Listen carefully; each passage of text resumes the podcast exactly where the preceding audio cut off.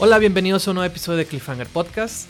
El día de hoy tenemos un episodio de entrevista con un invitado ya conocido en el podcast que entrevistamos en el episodio 52, Gian Cassini. Les recomendamos que lo vean porque espero que la entrevista del día de hoy pueda complementarse a aquella que vimos sobre la miniserie para Cristina Serna. Hablamos de documental y ese también es un documental muy esperado, con muy buena recepción, que se llama Comala y que es su primer largometraje, ¿no? Eh, en Cliffhanger Podcast hacemos estas entrevistas con directores locales de Monterrey, Nuevo León, que para conocer un poco quiénes son estos creadores, para saber un poco de qué es lo que están haciendo, qué proyectos están emprendiendo, para tener una mayor visibilidad sobre la industria cinematográfica de aquí en Nuevo León. Y tenemos como objetivo seguir creando estos diálogos que son muy importantes para no perder de rastro estas películas que se van a estrenar en algún momento, que pueden estar en línea, etcétera, ¿no? Para seguir apoyando a los creadores y pues el quehacer nacional, ¿no? A final del día. Entonces, antes de presentarles a nuestro invitado, me gustaría que pudiéramos ver el tráiler de Comala para quienes no la conozcan puedan darse una idea y una referencia sobre todo visual y sonora de qué es esta historia, de qué es esta película y tener una mayor comprensión sobre este proyecto del que vamos a estar hablando en esta entrevista. Así que, como es costumbre con estos episodios de entrevista, Víctor nos va a apoyar grabando y editando estos episodios. Entonces, Víctor, te pido que por favor puedas ponerles el tráiler al público para que puedan verlo y empezar ahora sí con el diálogo. Él no era ese. Y lo voy a decir hasta el último momento de mi vida. ¿Es verdad? Es verdad. No, tu papá no creo que haya matado por 1500 pesos. No. No, no, no, no, no, no, no.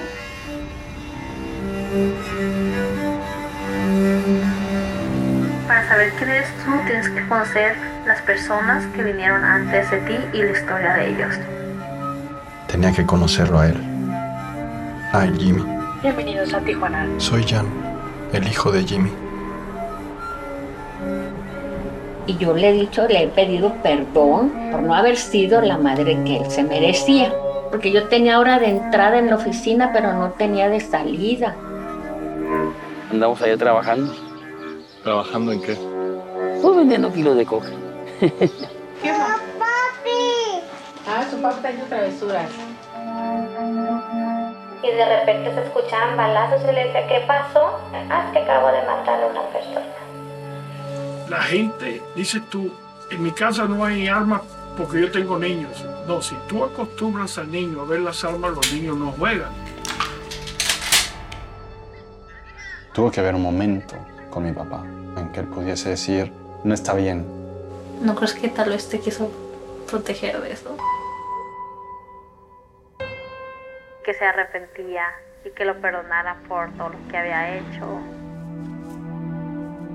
Que, que Pero yo, yo pienso que la culpa la tuviste tú al final. El día de su cumpleaños no se movió esperando tu llamada y desde entonces dijo mi papá no me quiere.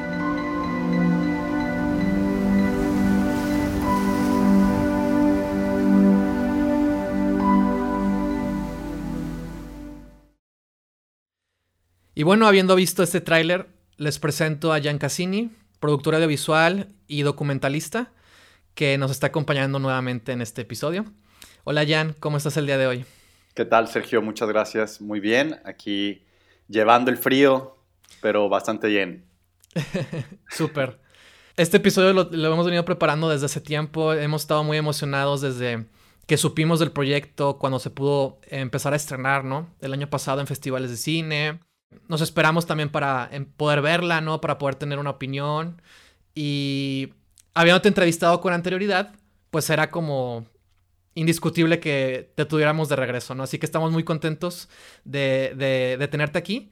Y en el episodio pasado del podcast, en la entrevista que te hicimos previamente, ya hablamos un poco de cómo fue tu camino en el documental. Nos comentaste que empezaste en el documental eh, porque fuiste maestro en la Universidad Autónoma de Nuevo León y una de las materias que te tocaba impartir era el documental, ¿no? En, eh, de esa manera te, te, adentraste al mundo, te empezaste a sumergir, ¿no? Y de alguna manera con este proyecto también tengo entendido que fuiste aprendiendo de documental. Así que la pregunta que te quiero hacer antes de empezar a hablar de la película, si te parece bien, es ¿qué documentales le gustan a Jan Cassini? ¿Qué, qué, cómo, cómo, en qué momento te, te, atraparon, te atrapó el cine documental y, qué fue lo que te llamó la atención? ¿Qué tipo de cine, qué tipo de directores quizás para que el público también pueda enterarse y estar al tanto de tus inspiraciones, tus influencias quizás? Bueno, es una muy buena pregunta de arranque, ¿no? Eh, como yo seguramente habría comentado en el episodio eh, la vez pasada que estuve acá, eh, para mí cuando yo inicié como, como mi concepción de, público promedio de, de, documental, pues era un documental de alguna manera invasivo, ¿no? Una cámara que está siguiendo 24/7 a sus personajes o una situación con la expectativa de que va a captar algo emocionante que, va a a quedar en su corte final o en el corte que ya como uno como espectador ve. Em, entonces ya al adentrarme en, eh, en, la industria del documental, en conocer a los autores, no solamente presencialmente, tener un diálogo con ellos, sino ver el trabajo, conocer todas las ramas que hay dentro del documental, de la industria del documental o de la cinematografía documental, pues encuentras cosas muy muy sorprendentes, ¿no? En el aspecto en cómo un cineasta logra un acceso a la intimidad de, de, una serie de personas o de una serie de espacios que difícilmente que uno, o sea, que uno como espectador se cuestiona cómo, cómo, cómo es que, y más te pones en el lugar, no del cineasta, te pones en el lugar de las personas que están ahí. ¿Cómo es que una persona es capaz de eh, desnudarse emocionalmente? ¿Cómo una persona es capaz de llevar su vida cotidiana olvidando que hay una cámara que está al lado de él o de ella o como queramos? Entonces, obviamente, lo que vas aprendiendo es que eso es una labor no solamente de la persona cuadro, sino de la persona que está detrás del cuadro, ¿no? Y que es toda una labor que lleva una serie de procesos y, además una visión autoral, ¿no?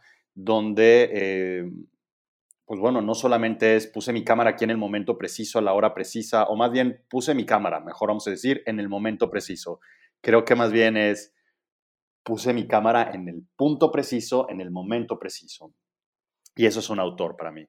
Entonces, pues, ¿cuál es el cine que a mí me, que a mí de documental que me emociona mucho, que encontré? Es precisamente estas intimidades, estos espacios tan que te acercan tanto a la realidad de una persona común y corriente y que puedes comprender desde esa intimidad, pues todo un mecanismo social y político que difícilmente encuentras en la ficción, ¿no? Em, y ese cine que a mí como autor, bueno, ahora me pone a pensar en el cineasta y dices, ¿cómo le hizo? ¿no? ¿Cómo le hizo? No solamente para estar en el momento preciso, sino para que en el momento preciso su cámara está en el punto preciso, ¿no? Eh, podría comentarte em, algunos casos que, me fascinan, ¿no? que, descubrí como en, medio de este proceso de, descubrimiento, como el documental Comunión, de, es, me parece ella es polaca, Ana Zameka. Eh, es una cosa increíble, ¿no? Es una cosa en donde dices, ¿cómo lo hizo? ¿No? ¿Cómo, cómo logró capturar esa intimidad? Es una relación, eh, habla sobre eh, una, una, chica, una adolescente, que ella es como el pilar de su casa, porque tiene un hermano autista y su papá, pues, realmente está y no está y está como afrontando la, la separación con su mamá. Entonces, graba unas cosas, o sea, registra unas cosas tan potentes, tan cotidianas, pero a la vez tan íntimas. Y además está, su cámara está en donde tiene que estar, ¿no? Em, también hay otro, hay otro documental que me, que me emocionó muchísimo que se llama Don Juan. También es un documental cargado de mucha emoción, ¿no? También es, un, es un personaje, es un, es un chico que tiene autismo, tiene una discapacidad y vive con una madre que es muy controladora. Y entonces la mamá quiere infundirle confianza en él mismo y entonces lo mete a clases de teatro, donde en el grupo de teatro están preparando la obra de Don Juan y a él le dan el personaje de Don Juan. Entonces, todo esto pues es como realmente vas viendo la evolución de él como persona, ¿no? Hay toda esta confianza, pero a la vez hay unas confrontaciones con la madre tan fuertes que también dices, ¿cómo lo hizo? ¿Cómo logras como cineasta ese acceso y para que, tu, para que, para que las personas se sientan a gusto o bueno, se sientan con la confianza de que, lo, de que estás haciendo un registro a sabiendas de que lo vas a mostrar a una serie de espectadores, ¿no?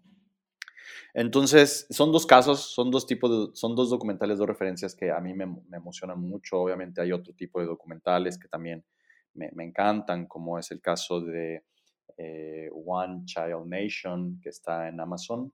Em, también está, me gusta mucho Overseas, que lo pude ver ahora con todo el tema de pandemia en línea.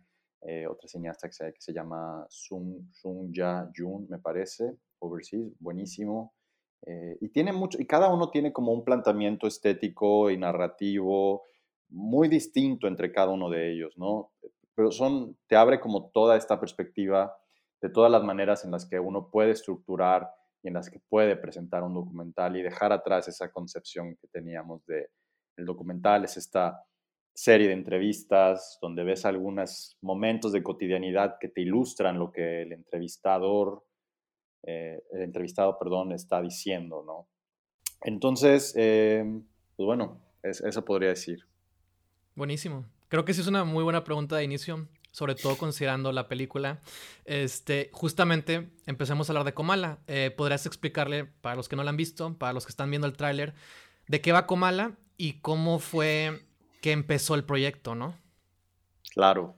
Pues bueno, Comala, para los que ya vieron el tráiler al menos, em, es una película bastante personal, es una película que habla sobre mí, es una película que habla sobre mi padre, sobre mi familia, y gira en torno a la muerte de mi padre debido a pues, sus vínculos con la violencia por el crimen organizado, por el tema del narcotráfico y la violencia que vivimos y que seguimos viviendo hoy en día en el país. Entonces él murió ah, en el 2010 por esto. Yo no lo conocí en mi vida, ¿no? Algunas veces llegué a convivir contadas con la palma de mi mano, las podría contar, una. Y entonces la película parte como de esta cuestión de saber quién es él, quién fue él, mejor dicho, y, bueno, la manera de, hacer como una investigación más directa, pues es a través de la gente que lo conoció, que en este caso principalmente fue su familia, ¿no? Y la película parte de eso, las los cuestionamientos que están ahí, pues van avanzando, ¿no? A lo largo de la película sobre, ok, primero quién es el padre, pero después es cuáles son los patrones con los que se crió el padre, cuáles son los patrones que se siguen repitiendo hoy en día en las diferentes generaciones, ¿no? Y cuál es la manera en la que podríamos cortar esos patrones para las futuras generaciones, ¿no? Y que la violencia pueda, pues, estar fuera de una dinámica familiar. Em, pues es un proyecto, como les digo, bastante personal, que, que, fue mi primer documental. Es un proyecto que cuando inicié, pues tuve la corazonada. Inicialmente yo iba a hacer una ficción con este evento, ¿no? Con el evento de la muerte del padre criminal, el hijo que sale en, la búsqueda de, sí mismo. Em, pero luego, por situaciones como las que ya hemos hablado, eh, de mi acercamiento al documental, por dar las clases en la universidad, pues me hicieron plantearme el, bueno, ¿y por qué no un documental? ¿no? Creo que como como cineasta siempre me he sentido como muy inclinado a hablar con honestidad sobre las cosas, ¿no? A prescindir de los clichés en la medida de lo posible, ¿no? Y, y pues qué mejor manera de, hacer eso hablando desde uno, ¿no? Y hablando, bueno, también desde personas reales que en este caso pues están a tu lado, como lo es mi familia. Y entonces, pues bueno, fue un proyecto que se inició con mucha ingenuidad, ¿no? No solamente en un aspecto técnico de, cómo se hace un documental y las posibilidades de un documental, sino también desde un punto también personal, ¿no? De decir, bueno, va a ser, pensé, ay, va a ser muy fácil eh, convencer a mi familia de que, de que se suban al barco conmigo y que contemos esta historia, a ver, pues que realmente es doloroso, ¿no? Es algo muy doloroso y en ciertos puntos vergonzoso. Entonces, pues convencerlos de esa corazonada que, que uno tiene en un inicio y que dices, no, es que esta película no se trata de, que sea un chisme de vecinas, ¿no? Esta película se trata sobre compartir esta historia que es relevante para la sociedad en la que pertenecemos, una sociedad mexicana, latinoamericana, donde este tema no solamente nos pertenece a nosotros, sino, sino está en todos lados, ¿no? Y no somos una familia única, sino que nuestra historia está en miles sino quizá millones de personas allá afuera. Entonces, lograr esa labor, aprender la labor del documentalista de, alguna manera, pues es lo que te va eh, permitiendo llegar a esos acuerdos y llegar a ese convencimiento de vamos a hacerlo, ¿no? Y, y es un proyecto también, pues, bueno, quizá me estoy adelantando a preguntas que, que quizá podrías hacer, pero es un proyecto que la verdad fue un vaivén de, de emociones, ¿no? Eh, por un lado, mucha satisfacción porque es un proyecto, siendo mi primer documental, fue un proyecto que fue acogido, bien acogido desde, desde el inicio. Luego fue un proyecto que, que se olvidó en las instituciones por un momento y luego después fue fue un proyecto que volvió a ser acogido y que te deja muchas satisfacciones, eso desde el punto de vista profesional, pero en el punto de vista personal, pues es un proyecto difícil, ¿no? Por, por, la información que va recibiendo, por, la manera en la que uno puede lidiar con información, por, por el tiempo que uno dedica a estar confrontándose con ese material constantemente. Y, y bueno, y, creo que por, ahí lo voy a, por aquí lo voy a cerrar, porque supongo que ya vas a, hacer, vas a profundizar en, en estas preguntas ¿no? y en estos puntos. Sí, justo me interesa mucho a mí que hablemos un poco del proceso.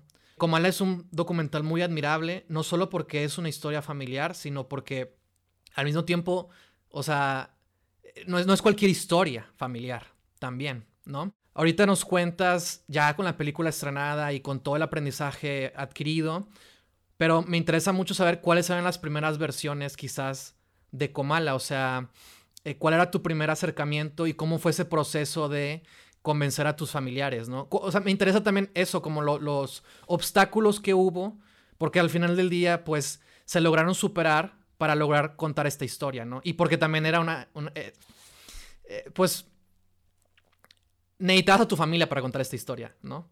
Entonces, sé que no fue fácil y me interesa saber eso, ¿no? Y sobre todo hablando ya también con la primera pregunta que te hice, ¿no? De cómo lograr esa intimidad, ¿no? Claro. Ah, pues mira, hablando sobre los primeros tratamientos de Comala. El primer tratamiento que yo tuve de Comala fue por, una serie de coincidencias que, mm, que son muy bonitas, la verdad. Cuando yo tuve la idea del proyecto, o sea, que fue algo instintivo, ¿no? Decir, es que aquí hay algo y aquí hay algo que vale la pena hacer y vale, más bien vale mucho la pena hacer. Yo en ese momento estaba leyendo Pedro Páramo porque estaba preparando mi proyecto de ficción y entonces al querer preparar el proyecto de ficción estaba buscando referencias literarias y pues pensé en Pedro Páramo y entonces me lo estaba leyendo en, ese viaje que hice precisamente para ver a mi familia. Eh, me estaba reencontrando con mi familia después de varios años de no verlos, en medio de los cuales mi papá murió. Y y entonces mi familia me presenta, mi abuela me presenta, me entrega una serie de materiales que yo en la vida ni sabía de su existencia, ¿no? que son una serie de fotografías de mi papá. Y entonces, pues es algo muy, es algo muy bonito, o sea, viéndolo en retrospectiva, eh, pero a la vez muy fuerte el hecho de, ver estos momentos en la vida de, de, tu padre, pero además la similitud, ¿no? O sea, porque él y yo somos físicamente muy parecidos. Entonces ver eso fue como, como wow, como esa identificación. Y entonces, leyéndome Pedro Páramo también al mismo tiempo, era como muy chistoso, o sea, era muy como si estuviera eh, en la película de las horas, ¿no? Eh, donde la literatura y eso están conectados con la vida de otras personas. Entonces, para mí era muy fácil en ese momento identificar a cada uno de los miembros de mi familia en los personajes de Juan Rulfo. Y hasta casi creo que, no sé, yo podía iniciar el día en, medio de esa visita, habría Pedro Páramo y no te puedo decir el fragmento tal cual, no me lo sé de memoria, donde decía literal, y a la mañana siguiente, y era de, ¿qué, qué, qué, qué es esto? ¿No? Es como, entonces, em, entonces de ahí fue. Entonces, esa fue como mi primer tratamiento. Dije, ok, voy a hacer una película donde yo vincule Pedro Páramo con mi familia. Y la idea era muy básica, ¿no? La idea era muy básica en el aspecto de voy a organizar una tertulia literaria donde voy a poner a cada uno de los miembros de mi familia a interpretar a, uno, a cada uno de los personajes de Juan Rulfo, ¿no? Eh, obviamente a la par de la preparación de esta tertulia y, la lectura, pues vamos a poder como presentar, voy a presentar pues estas similitudes y, y, hablar como de estos aspectos sociales. Y esa era mi idea inicial, ¿no? Entonces, armé mi proyecto, tuve la fortuna de que cuando armé el proyecto, armé una biografía de cada uno de los personajes, que, que me di a la tarea como de, de investigar porque no la sabía a fondo, ¿no? En ese momento. Pero digo que tuve la fortuna porque mi premisa no era buena. O sea, bueno, mi premisa a nadie le gustaba. Y hablo nadie en tema de los fondos, ¿no? de los, o de los programas a los que aplicaba. Pero las biografías de los personajes era lo que hacía que la gente dijera, quiero ver esta película, ¿no? O sea, creo que tienes una película muy potente entre manos donde si nos hablas del Padre, la figura del Padre, eh, a través de estas personas, donde identificamos una serie de patrones, vas a tener algo muy potente. Entonces, eh, el proyecto fue evolucionando con, el tiempo. Eh, uno de esos, una de esas personas que, me, que me hizo reflexionar sobre mi tratamiento fue nada más y nada menos que Juan Carlos Rulfo, porque yo me acerqué con él porque obviamente, bueno, no obviamente, bueno, sí obviamente para yo llevar a cabo mi tertulia y hacer un registro visual de ella y hacer una película sobre una tertulia de Pedro Páramo, pues tenía que tener el permiso de usar Pedro Páramo, ¿no? Entonces me acerqué con Fundación Rulfo y Fundación Rulfo me mandó a volar, ¿no? Entonces yo dije, pues esto no se ha acabado, entonces en terco, entonces me acerqué directamente con Juan Carlos Rulfo esperando pues ver algo de qué manera podía eh, funcionar, ¿no? O permitirme. Y que, exactamente, ¿no? Cabe la pena mencionar para quien no lo conozca o para quien no sepa quién es, que Juan Carlos Rufo es uno de los documentalistas mexicanos más respetados, ¿no? Y que obviamente, pues sí, es el hijo de, Juan Rulfo, ¿no? Eh, y fue muy bonito porque Juan Carlos me acogió, ¿no? O sea, yo sin, sin sin ser un documentalista, sin ser un cineasta de renombre, siendo de provincia, por como les gusta llamar a los capitalinos, este, él me acogió y me dijo, tienes una película muy potente que necesitamos ver. Y entonces se dio el tiempo, ¿no? De, hacerme comentarios, de hablarme sobre proyectos que debería de ver, eh, de contarme como su propia experiencia, ¿no? al hablar sobre su padre. Y, fue algo que, te, que, te, inspira y que te impulsa a seguir. Entonces, bueno, el proyecto fue evolucionando hasta tal punto en decir, bueno, y Juan Carlos una de las cosas que decía es como, no necesitas a Pedro Páramo, no necesitas a Pedro Páramo, cada uno de tus personajes tiene un universo fascinante, eh, Pedro Páramo viene, viene sobrando aquí. Entonces, poco a poco fui desprendiéndome de esa idea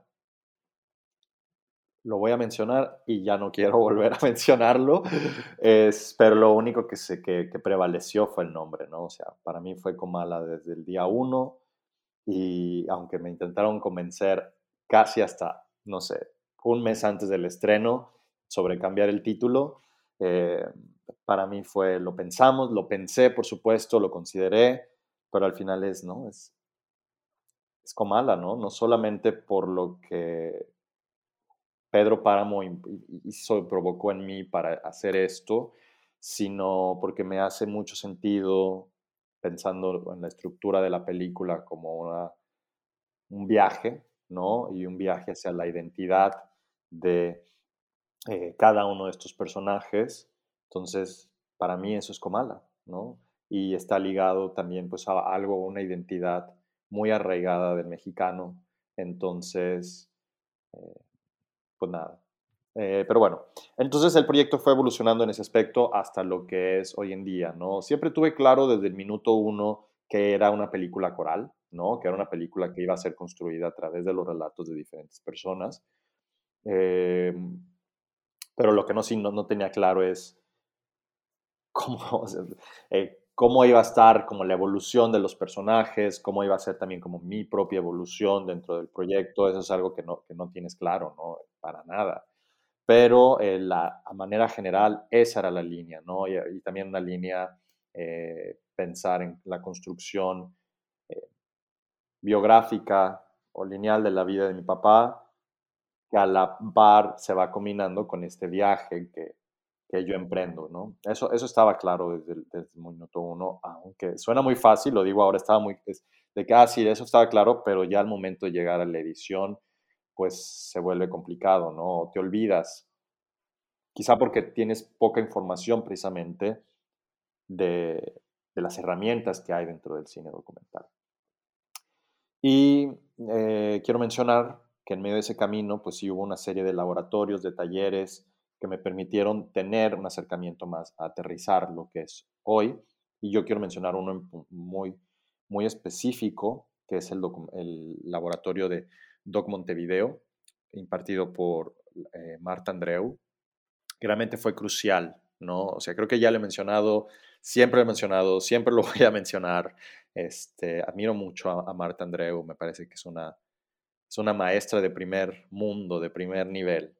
Eh, y precisamente lo que Marta Andreu terminó de hacer en mi caso es que me olvidara de estas herramientas, de esta concepción del documental televisivo eh, y pensar que el documental es cine también, ¿no? Y que tienes toda una serie de herramientas narrativas que están eh, al alcance y que tienes que pensar, pensarte como un cineasta, como un narrador y que tiene ciertas reglas y tiene ciertas no limitantes, ciertas eh, herramientas o, puntos que debes de tomar en cuenta para estructurar una historia. Entonces, bueno, em, quisiera también mencionar que uno de los, creo que quizá el reto principal en Comala o el objetivo principal es cómo encontrar una narrativa clásica, ¿no? En donde estamos hablando de un muy simple, hablar de una introducción, de un desarrollo, conflicto, clímax, desenlace. ¿Cómo encuentras en medio de este viaje y en todo este material que registras a lo largo de muchos años, cómo construyes esta narrativa simple, ¿no? Entonces, ese fue, ese fue como el reto con Comala.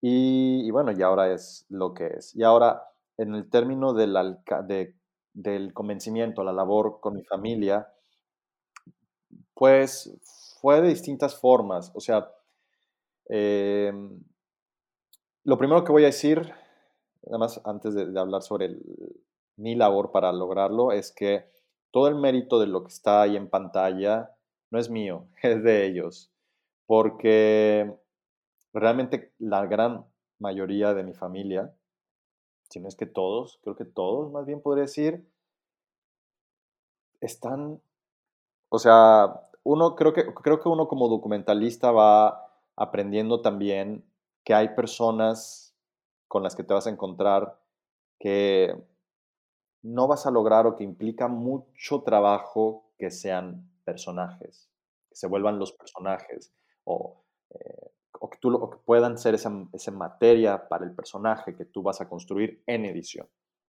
o para hacer tu registro.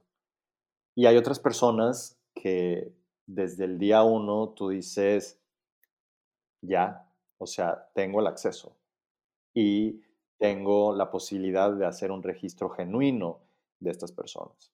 En el caso de mi familia, ese fue.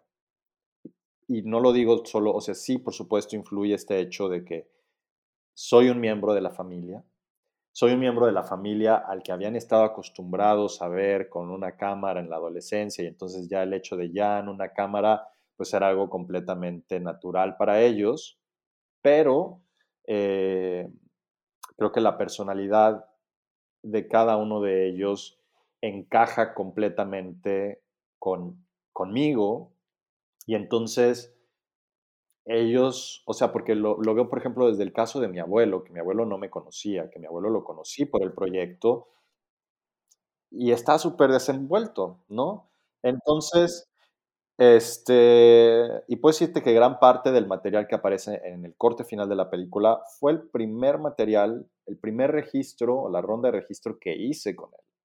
Entonces, eso creo que refleja bastante bien que cada uno de ellos no, no, han tenido, nunca han tenido un problema con, con ser honestos frente a ellos, ¿no? Hay gente, y siempre va a estar como siempre este debate en el documental, estos cuestionamientos de qué es real, qué hizo el cineasta, qué puso, etcétera, esto no es real, esto, esto fue trazado, esto y es como, no, no soy ni el primero, ni voy a ser el último, entonces, la verdad es de que es como, pues sí, yo sé que puede parecer que hay cosas que están elaboradas, sin embargo, no lo están. O sea, estas personas así son, estas personas así de honestas son.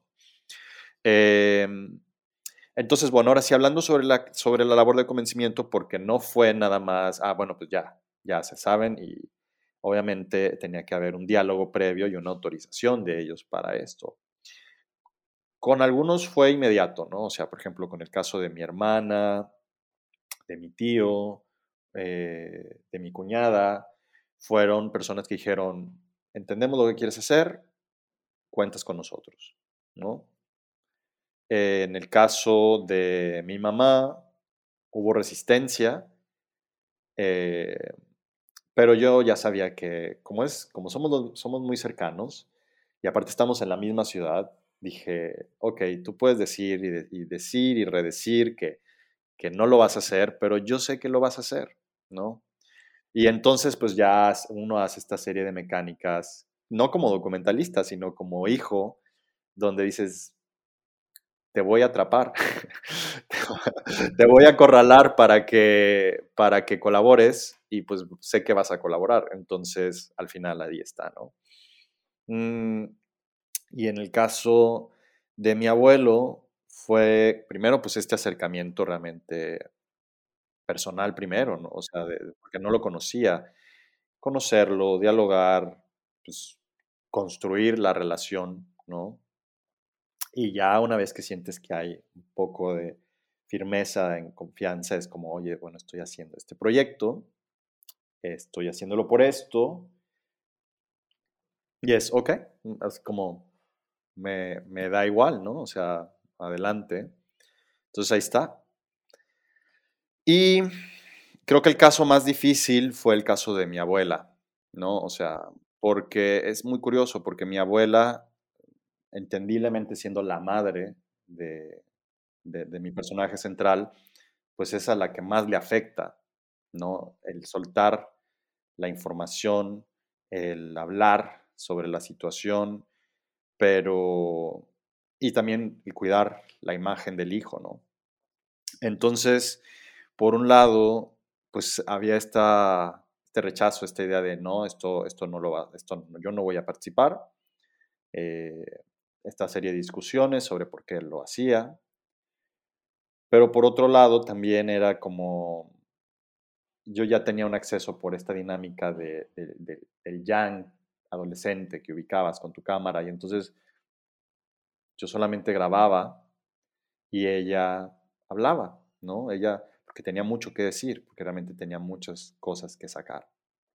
Entonces, simplemente ahora el cuestionamiento era, o bueno, el, el- objetivo iba a ser cómo te convenzo, o más bien cómo, sí, cómo, cómo logro el convencimiento para que este material me dejes eventualmente usarlo en esta pieza, ¿no? Eh, y bueno, ya finalmente, ya que la película estaba más avanzada, pues ya hubo, y que ya el, tiempo había pasado un poco más, ¿no? Porque cuando yo inicié el proyecto era 2012, entonces el fallecimiento de mi papá estaba muy reciente, ¿no?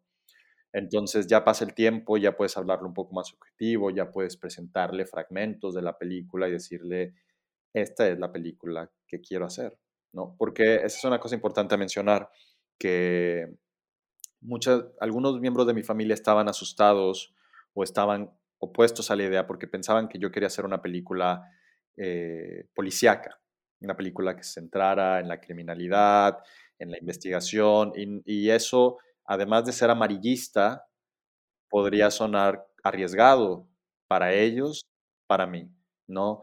Entonces, yo también una de las cosas que tenía claras desde el día uno es, esta película no es eso, esta película no va a ir por ahí, ¿no? Esta película más bien habla sobre estas dinámicas de familia y sobre todos estos patrones generacionales de violencia que se están repitiendo y encontrar como esa raíz, ¿no?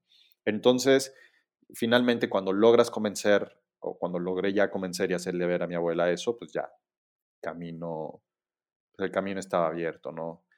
A mí me parece muy admirable, sobre todo en el mundo del documental, cuando los cineastas están contando historias personales y al mismo tiempo ellos son protagonistas, ¿no? Entonces, para mí la pregunta obligada es cómo fue la construcción de Jan, el personaje, en la pantalla, ¿no? Porque ahorita ya nos platicaste el reto que hubo en convencer a tus familiares por todo lo que implica, pero pues al final del día también es ¿y qué pasa contigo? ¿Cómo fue ese proceso? ¿En qué momento? ¿Cuáles eran, no sé si tus limitantes o, o, o cómo fueron esos instintos para ir definiendo tu participación ahora sí en la película? Claro.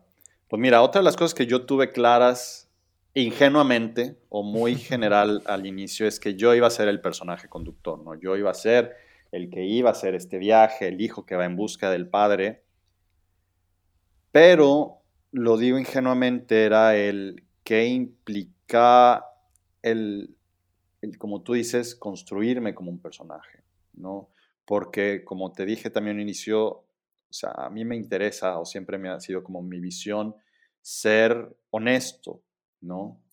Entonces, pues era como un reto, cómo hablas objetivamente sobre ti mismo en una manera en la que te construyes como un personaje que el espectador pueda conocer, cuando a lo mejor y tú mismo ni siquiera puedes decir, ah, es que yo soy así y así, actúo por esto y etcétera, ¿no? Eh, también fue difícil, yo creo que ese fue, siempre como el temor principal eh, que siempre hablaba con mis, tutores, con mis maestros, que era que me causaba, que me daba mucho temor que hablando de mí, porque la gente me decía cuando veía los cortes, era, me faltas tú, quiero saber más de ti, y no era que no lo quisiera hacer, sino era que me daba mucho miedo que si hablaba de mí la película se pudiera interpretar como algo narcisista. Porque esa es una de las cosas que pasa muchas veces eh, en las películas en primera persona, ¿no? O sea, que tienden a caer en eso. Y entonces yo no quería que fuera eso, ¿no? Como tú dices, eh, yo tenía que convencer a mi familia de, de, que formaran parte de esta película y eso era crucial porque era muy claro para mí. O sea, después de tantos años, muchas veces llegué a, a querer, a pensar de que creo que ya no quiero seguir esto, eh, creo que debería emprender otra cosa, pero era eso, era pensar de que a ver si, si esta película fuera sobre ti mismo, qué aburrido. No sé ni siquiera por qué he invertido tantos años en esto, pero el tema es que es, quieres hablar de estas personas y no vas a encontrar ninguna narrativa y ninguna historia en este momento, o no la vas a encontrar quizá nunca, que se compare con lo que ellos tienen que decir. Pero bueno, volviendo y ahora, pero hablando de mí, eh, pues era, creo que fui muy de la mano con, con mis maestros en ese aspecto, en tratar de buscar ser objetivo sobre ti mismo. Eh, hice muchos ejercicios de escritura, eh, porque luego también uno quiere caer en lo poético y hablar de, de emociones y, y es como no, es como tienes que ser objetivo, tienes que ser bien conciso y, y honesto, ¿no? O sea, de hecho yo creo que realmente el construirme a mí fue una de las últimas labores de edición, porque ya bien todos los personajes estaban construidos, estaban ya estructurados, etcétera, pero hablar de mí, o sea, yo recuerdo que ya en los últimos cortes era como mostrárselo a compañeros, recibir comentarios y me decían, es que tú, o sea, porque grabamos mucho material mío, este, y ahora digo grabo, digo, digo, grabamos en plural, porque eso también implicó que sumara a un ojo externo, ¿no? Que es un director de fotografía, porque inicialmente gran parte del material de la película eh, yo lo grabé, ¿no? Pero ya cuando llegamos con este tema de quiero saber más de ti, creo que faltas tú, es como yo inicialmente me había grabado a mí mismo, pero es lo más complicado, ¿no? O sea, es muy complicado grabarse uno mismo, o sea, en temas de la cámara, el ángulo, el enfoque. a veces dices, ay, tengo una luz increíble, en lo que pone la cámara y todo, es de que ya se me fue. Este, entonces dices, pues tengo que trabajar con alguien más y ahí fue que sumé a un director de fotografía, que es Iván García, y, también con Juan Sábalos. Y entonces, eh, pues hicimos estos registros míos, pero también algunos registros míos interactuando con algunos de los miembros de mi familia, ¿no? Entonces, eh, pues te digo, grabamos un montón de material, también material obviamente pensando en, mi construcción, ¿no? Como personaje. Y había muchas cosas, ¿no? Y había muchas cosas de que, bueno, yo decía, bueno, ¿quién es Jan? Jan es un profesor en ese momento, Jan este, no sé, Jan es un hijo, es un locutor, es, le gusta el cine, etc. Y cuando lo mostraba, mis amigos me decían, es que, pues sí, te muestras en estas facetas, pero pues ese no eres, o sea, eres tú, pero más bien cuando decían ese no eres tú, o sea, lo que querían es como, o sea, nosotros te conocemos, más bien que, que la gente vea quién es Jan emocionalmente, ¿no? Entonces... Y cómo se conecta eh, con la historia, ¿no? Porque, o sea, verdaderamente, ¿no? Como un integrante de la familia, ¿no? Y del, hijo del padre, etcétera, ¿no? Sí, sí, sí. Entonces, bueno, finalmente, pues ya hice, algunos ejercicios y, lo que está es este, lo que está ahí en el corte final, ¿no? Eh, pero ya, o sea, creo que podría decir a grandes rasgos que, nada más cerrando la pregunta, pues hablar de uno mismo puede ser muy complicado si quiero, si uno quiere ser honesto y objetivo. Y, y bueno, pues creo que a, fin de cuentas es la guía, ¿no? Si, si alguien me dijera de qué, tengo que hacer para hablar de mí, para estructurarme, es como piensa en, sé objetivo, sé conciso, nada más. Y honesto, por supuesto. Sí, claro. No, y justo te hacía la pregunta por eso, porque también pues sé que una buena parte del rodaje era nada más tú, ¿no? Y luego llegó el punto en el que tú también tenías que participar, o sea, estar en, saber que estás ahí, porque al final del día tú eres el personaje conductor, ¿no? Entonces me parece también muy interesante, eh, pues ese proceso, porque creo que no es para nada fácil y, me da mucha curiosidad, pues simplemente saberlo, ¿no? Este, quería preguntarte, eh, justo ahorita que estamos hablando del proceso de grabar, la fotografía un poco, ¿Cuándo supiste que ya no había nada que grabar? ¿Sabes? O sea, como que cuando cerraste rodaje, o sea, ¿cómo fue ese momento? O sea, ¿cómo fue ese proceso? Fue, un proceso bastante complicado porque si no me hubiera puesto un, alto, yo creo que hoy seguiría editando. Claro. Y la verdad es que qué miedo, ¿no? Uy, no. Pero, mira, realmente no, no puedo decir de que en términos de rodaje, de que este fue el momento en que supe que tenía que dejar de rodar. Yo creo que ya, por ejemplo, cuando las últimas grabaciones que yo tuve con Iván era más bien para volver a grabar cierto material que yo había grabado, que tenía en mi corte y que decía, pues esto lo podemos mejorar porque esto me implica a mí, ¿no? Este, entonces, cosas como esas, ¿no?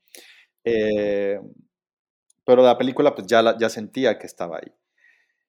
Creo que más bien el proceso más difícil fue el dejar de editar. Ok. Ese fue el proceso, ese sí fue el punto de, porque yo me hice esa pregunta, más bien yo le hice esa pregunta a una amiga editora, una de las coeditoras de hecho de la película, que es Elba Guzmán. Yo un momento recuerdo que le llamé a Elba porque estaba con esta situación, estaba con esa pregunta así en mi cabeza de que es que, ¿en qué momento deja uno de editar? O sea, porque literal llegó un momento, llegaron meses en los que yo estaba editando siete días a la semana. ¿Sabes? Entonces, llego con esa pregunta y le digo, Elba, ¿cuándo? Me dice, ¿cómo le hace uno? ¿Cómo le hace uno para decir hasta aquí? Y ella me dijo así, diciendo hasta aquí. Me dice, ella citó a, a un director con el que ha trabajado y dijo, es lo que él hace, es lo que él dice, hasta aquí. Porque una película uno la puede seguir moviendo, que el framecito, que esto, pero es hasta aquí, ¿no? O sea, y así es, ¿no? O sea, me costó trabajo hacerlo, por supuesto, porque me costó trabajo, pero las circunstancias eh, se impusieron. Y con las circunstancias estoy hablando de la pandemia, porque yo justamente cerré mi corte el fin de semana antes de que nos mandaran a nuestras casas por la pandemia. Entonces ya por eso era de que pues ya, ya lo cerré. O sea, yo en eso, o sea, ya lo tenía, ya dije, ya lo tengo cerrado, pues la pandemia empieza, estamos en casa, eh, pues me da, me da el tiempo para, pues para empezar a armar mis archivos para entrar a postproducción. Y así fue, iniciamos, iniciamos la post de Comala entrando en la pandemia. Entonces, eh, pues fueron muy fortuitas. Viéndolo desde ese punto, me costó, por supuesto, porque aún estando en edición, digo, perdón, estando en postproducción, yo decía, ay, es que esta, esta escena, esta toma lo había dejado un poco más, esto, pero es como, pues ya, o sea, decir también, ya, o sea, ya, lo cerraste, ya. Eh, y bueno, pues así fue. Digo, al final tengo que confesar que, sí, que, sí, lo, que sí lo hice. Este, una vez que la película ya estaba, ya estaba terminada, volví, volví a edición con mis archivos de, postproducción ya cerrados y, simplemente hice unos cortes, empujé unas cosas de sonido y ya. sabía obviamente que todo el mundo me iba a odiar, pero dije, no importa, o sea, sé que la película va a ser ligeramente mejor haciéndolo así. Entonces, bueno, ese, así es el proceso, ¿no? Buenísimo. Este, me gustaría también preguntarte un poco eh, sobre el branding, ¿no? Y el marketing de la película. O sea, ya una vez que la película está terminada, empezar a promocionarla de alguna manera, porque justo cuando empezaste a mostrar el póster, o sea, las imágenes se me hicieron muy, muy atractivas, ¿no? O sea, visualmente muy atractivas y que, y que de alguna manera me estaban adentrando a, ese mundo que querías contar, ¿no? Entonces me da mucha curiosidad, ¿cómo fue ese trabajo? Si ya tenías algunas ideas, ¿cómo fue eso simplemente? Mira, a mí me gusta mucho el diseño gráfico, o sea, o más bien el diseño gráfico siempre ha formado parte importante eh, pues en mis trabajos. Yo no soy diseñador gráfico, creo que no quiero ser diseñador gráfico. O sea, no, no, y no y lo digo por el aspecto en que le tengo mucho respeto.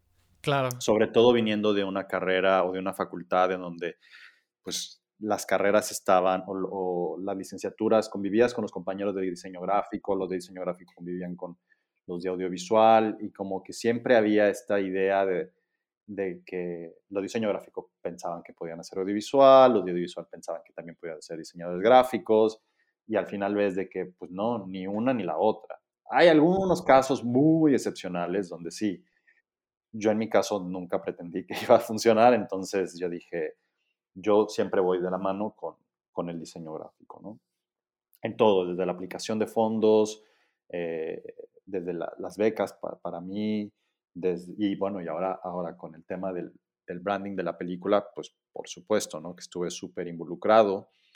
Eh, teníamos algunos tratamientos que había hecho con el desarrollo cuando estábamos buscando fondos y apoyos, cambió completamente, ¿no? Y tenía algunas ideas, eh, trabajé con, con un director de arte muy bueno que se llama eh, Mike Pastilla, pueden buscar en Instagram, y yo ya conocía a Mike de, de, algún tiempo, él me había ayudado también con el branding de para Cristina Serna, y entonces me acerqué con él, armé un mood board, te decía, bueno, estos son como las, los caminos que creo que podríamos explorar, ¿no?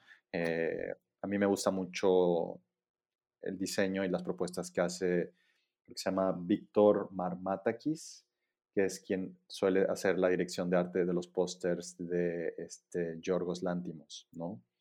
Entonces, si a mí me dijeran de que, oye, él, Marmatakis, te va a hacer el póster, es como, ¿no? O sea, sería un sueño. Entonces, bueno, entonces de esa manera me acerqué con, con Mike y, y pues exploró varios caminos hasta llegar a ese, ¿no? Hizo varias propuestas y, al final nos fuimos por una y, y, cuando ya estábamos por estrenar la película, ya que teníamos como nuestra primera selección, nuestro estreno mundial en puerta, Mike hizo una variante a ese póster que dijimos, esto es ganador, ¿no? Este, y la verdad es que estamos muy, muy, muy orgullosos, con, muy contentos con ese resultado.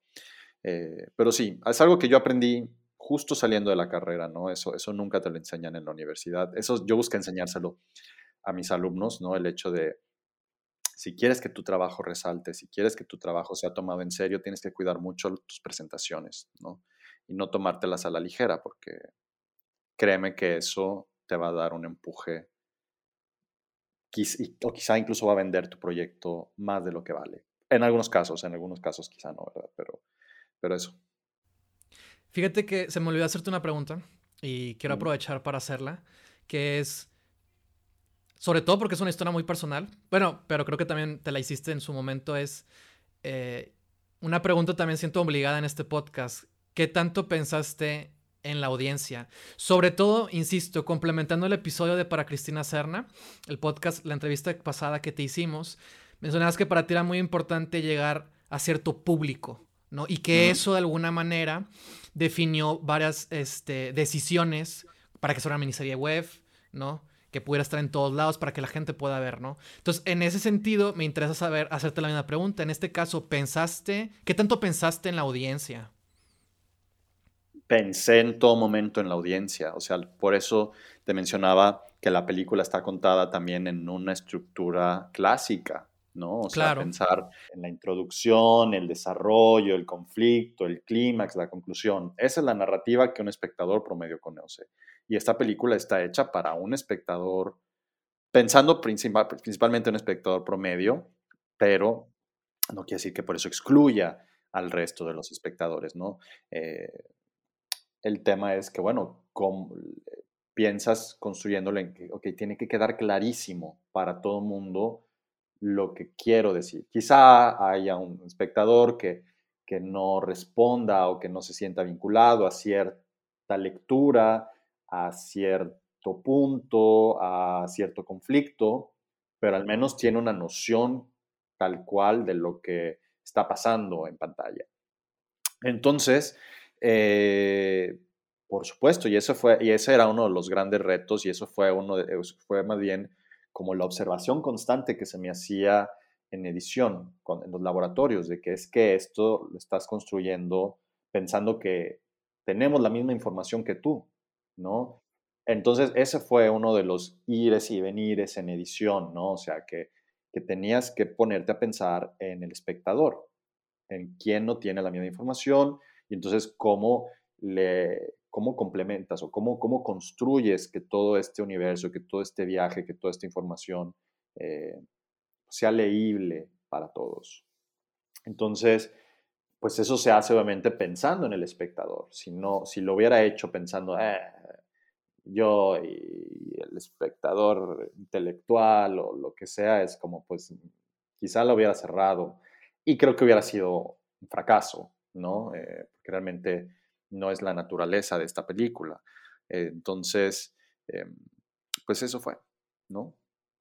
Creo que es una de las cosas que, me, me, gustan, o sea, que, me siento contento del trabajo, pero por otro lado, ese Jan, cineasta pseudo intelectual, por otro lado, se siente un poco de que ay, hubiera sido, o sea, me hubiera gustado ser un poco más experimentar con ciertas cosas, experimentar más con esto, con esto otro, pero al final es como, pues bueno, ya irá a ser en el siguiente, si se permite, si se, si se presta, ¿no? Porque otra cosa que he aprendido con el documental es, es, bueno, al final de cuentas tu visión va en segundo plano, ¿no? Lo que importa realmente es con quién estás trabajando y para qué estás trabajando un proyecto.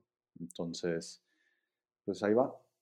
Quería preguntarte por el estreno de la película, ¿no? Una vez que la película está terminada, empieza su estreno en festivales de cine.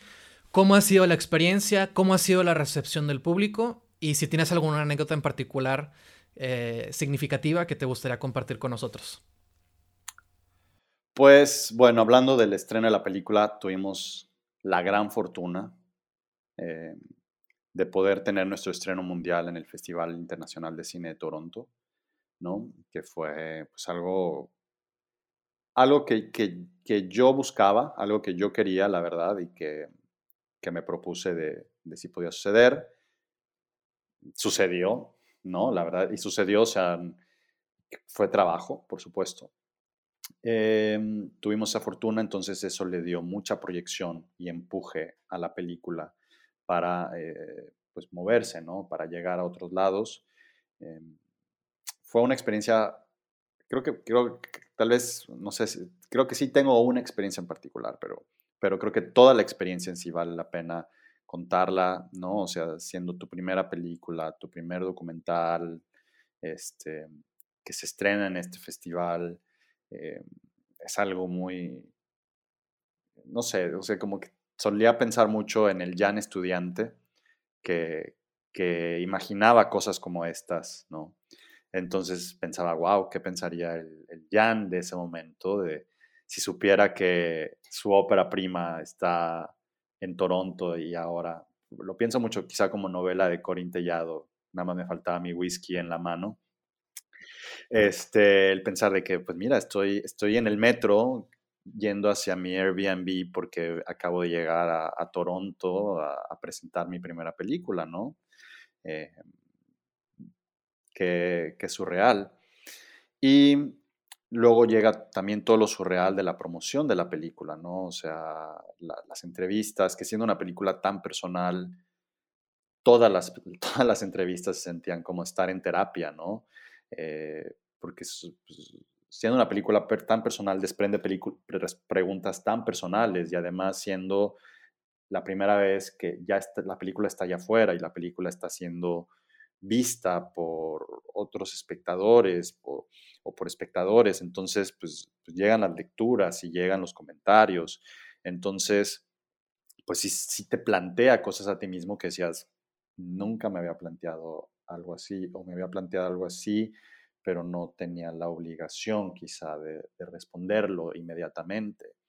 Entonces eh, fue algo muy, o sea, ha sido muy emotivo y cuando, cuando muestro la película, hay momentos en los que la película me pega a mí directamente, ¿no? Este, pero por otros lados también me gusta mucho ver y estar ahí viendo las reacciones de la gente que van desde dentro de lo cómico hasta lo emotivo, ¿no?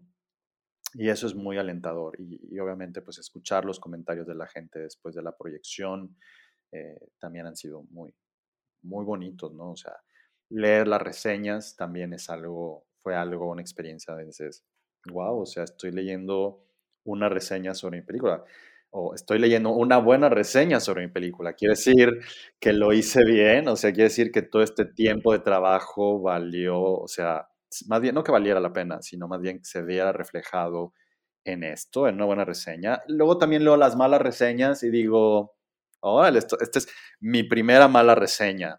Ok, súper bien, ¿no? Eh, es, algo, es algo muy interesante. Eh, pero es, es, muy, es muy emocionante. A Iván le gusta, a Iván García, el fotógrafo, creo que él es mucho más seguidor de estar viendo todas las reseñas que aparecen en Twitter o en Letterboxd. Yo porque como no soy como tan, tan internet, como que no, no, no la sigo.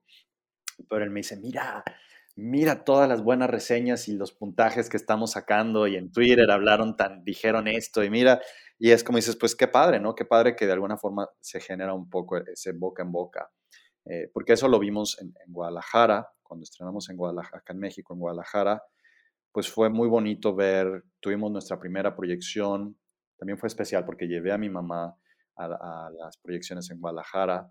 Eh, y el primer día, la primera proyección, nos tocó una proyección en la tarde, estuvo bien, había buen público, buena respuesta, pero la segunda fue una cosa que había filas para ver la película. O sea, era una fila larguísima que yo era, ¿cómo? O sea, yo esperaba 30, 40 personas en el Teatrito Cultural a tal hora, pero era, era una fila enorme. Entonces dices, el boca en boca, ¿no? De, de la gente que escucha y que escucha buenos comentarios, ¿no?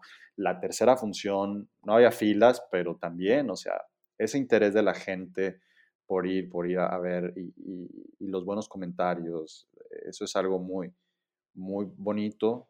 Eh, y bueno, ahora, pues, de manera general también es muy alentador ver que la película, como que por, por los cineastas que tú admiras y que buscas como niño, como, como ese adolescente que busca a sus figuras este, admirables, pues compartes la película con ellos y ver que genuinamente la película les emociona y encuentran méritos en ella, es, también ha sido algo bastante, bastante alentador.